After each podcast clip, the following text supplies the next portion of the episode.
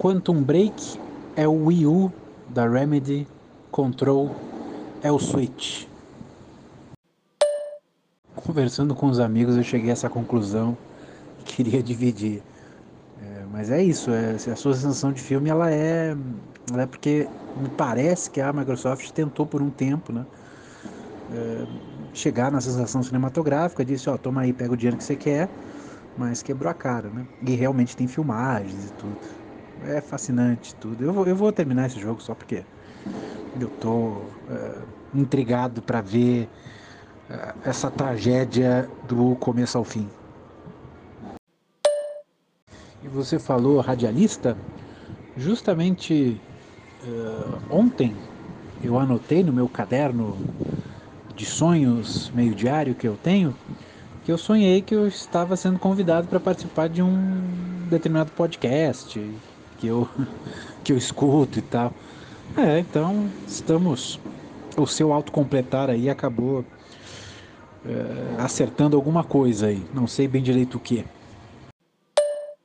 Nossa, Alexandre, você acertou na mosca o meu incômodo com Bioshock com relação a esse áudio, que também me parece injusto é, demais.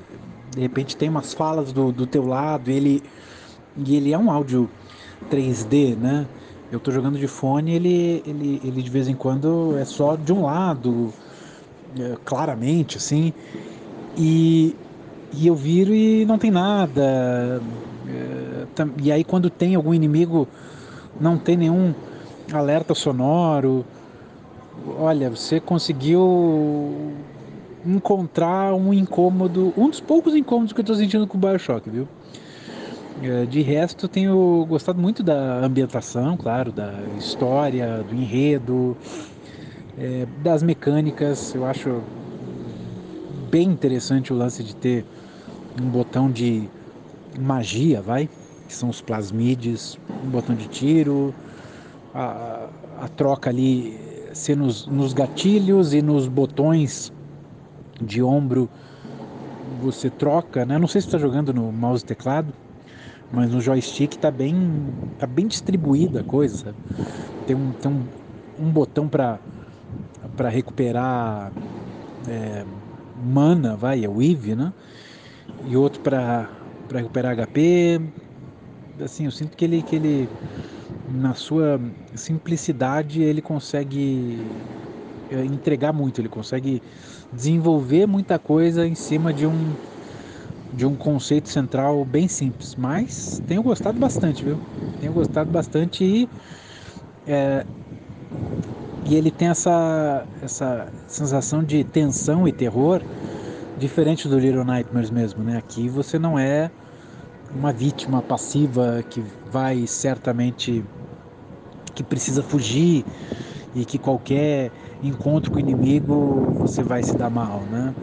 Vai achar que você reage. Então eu acho que essa depois que você se acostuma com a ambientação, dá uma amenizada na, no, no susto, na tensão. Né? Depois que você entende como, como reagir, o tempo das coisas, é, ele fica mais tranquilo. Não que seja uma tranquilidade, assim, um, um passeio, né? Mas que há uma diminuição significativa, assim. Eu tenho mais tensão com o Little Nightmares do que com Bioshock. Não sei se é o seu caso, mas é, eu sinto. Tu tá jogando o Bioshock é, a versão original, como eu, ou tá no remasterizado? Só para saber se essa questão do áudio é, talvez tenha sido consertada na, no remaster, né? Eu anteriormente falei, né, que eu, eu vagabundamente comprei Bioshock de novo, né? Eu já tenho o jogo no disco do PlayStation 3, mas comprei de novo porque o PlayStation 3 está no armário. É... E tem uma outra coisa, cara, que eu tô sentindo que vai me deixar. Vai, vai encaixar no meu conforto e vai ser difícil de mudar. O Xbox Series tem o chamado Quick Resume, que mantém como se fosse vários jogos abertos ao mesmo tempo e você consegue mudar de um para o outro em questão de é, menos de 10 segundos, sabe? 5 segundos, uma coisa muito rápida e muito imediata. É, o Bioshock original, ele não entra, ele não está adaptado para essa tecnologia, então eu tenho que, sempre que eu mudo de jogo, eu tenho que reiniciar o Bioshock do zero, passa lá a login do, do Xbox 360 e tal, carrega o jogo, continuar e tal. Que é um, um processo aí de um minuto, vai. Só que esse um minuto é, ele dura uma eternidade depois que tu se acostuma com esse com esse lance de troca rápida. Sabe? Então é impressionante, né? Como a gente vai, vai se acostumando e é difícil de dar de dar um, um, um passo atrás, né? A tecnologia vai nos vai, vai carcomendo os nossos músculos, parece, sabe? Assim, parece que a gente vai ficando cada vez mais molenga por esse tipo de coisa, né?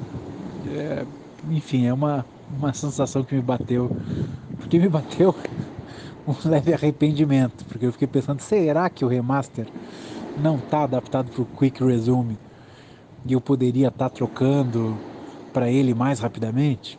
Será? E aí eu fiquei, e será que vale mais 40 reais só para ter essa comodidade? Quer dizer, já é uma pergunta, sabe? Não, não, não, é, não é algo que eu, que, que, eu diria capaz, não, nem pensar, não, já é uma, já é uma dúvida. Quem sabe eu mude da dúvida pro, não, não, não o jogo tem que estar tá adaptado pro Quick Resume, porque, sei lá, né? É, cara, a gente vai, vai ficando meio vadio mesmo. Eu, pelo menos, né? Ô, João, talvez seja um áudio longo esse, mas eu eu, eu, eu, pesquisei um pouquinho aqui, né, sobre o Quantum Break. Eu não, não lembrava mais esse jogo, tinha visto só uns trailers e tal. E aí, pelo que eu entendi, tem uma série dentro do jogo, tipo uma série, uma narrativa dentro do jogo, e que você pode tomar algumas decisões, né, sobre a série que você está vendo. E no jogo isso vai alterando, né, dessa brincadeira que sempre ah, reaparece, né? Que é você escolher o destino do, da história, o destino do personagem, enfim. É, e aí até onde eu entendi tem é, a série, né? Essa história ela é contada com com em, animação digital e em live action, né? Com os atores mesmo. E aí eu acho que eu vi essas essas imagens aí de, de pessoas reais mesmo, né? E aí tem essa essa coisa aí, né, de essa mistura de mídia, né, de cinema, vou chamar de cinema, né, apesar dessa série, enfim, cinema com com videogame. Aí vai sair tudo pensamentos altos aqui. É, acho, achei assim, é, é legal, acho legal assim, no, no, eu vejo com bons olhos, acho, tipo com otimismo essas experiências, né? Tipo, ah, e se a gente fizesse um jogo que fosse assim ou assado, né? Acho que esse exercício de imaginação e, e, e pôr em prática, né? Pô, tem que ter muita grana aí para pagar esses atores. Acho que é, é legal. Mas, por outro lado, não sei, sempre eu achei que essa discussão, nessa, ou pelo menos esse entendimento, ou essa aproximação de jogos, né, videogame como um filme que você controla, sabe? Tivesse já meio que, cara, superada. É, pelo menos. É, não sei, achei estranho uma empresa gigante, né? Tipo. A Microsoft e tal. Embarcar, investir tanta grana num, numa ideia e no entendimento. Vai parecer palestrinha agora esse áudio aí. No entendimento de mídia, assim, meio.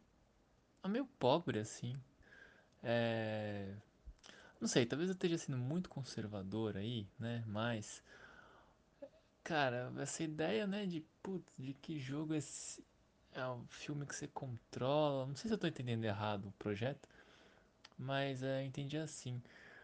E essas experiências, né, tipo, tanto de jogos que se aproximam com cinema ou de cinema, né, que se aproximam com jogos, tipo Bandersnatch lá na Netflix. Puxa, é legal, né, como assim, como projeto experimental e, pô, a galera mete dinheiro e, e faz, né?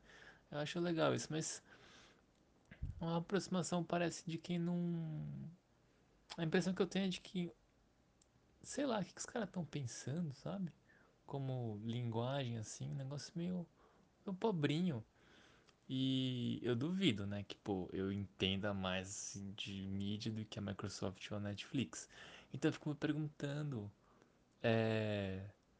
O que, que os caras estão vendo que eu não tô vendo, sabe? O que, que eles entenderam em fazer um jogo meio série ou uma série meio jogo é, e falaram, pô, cara, só que é, é legal, né? Um produto aí de mídia legal.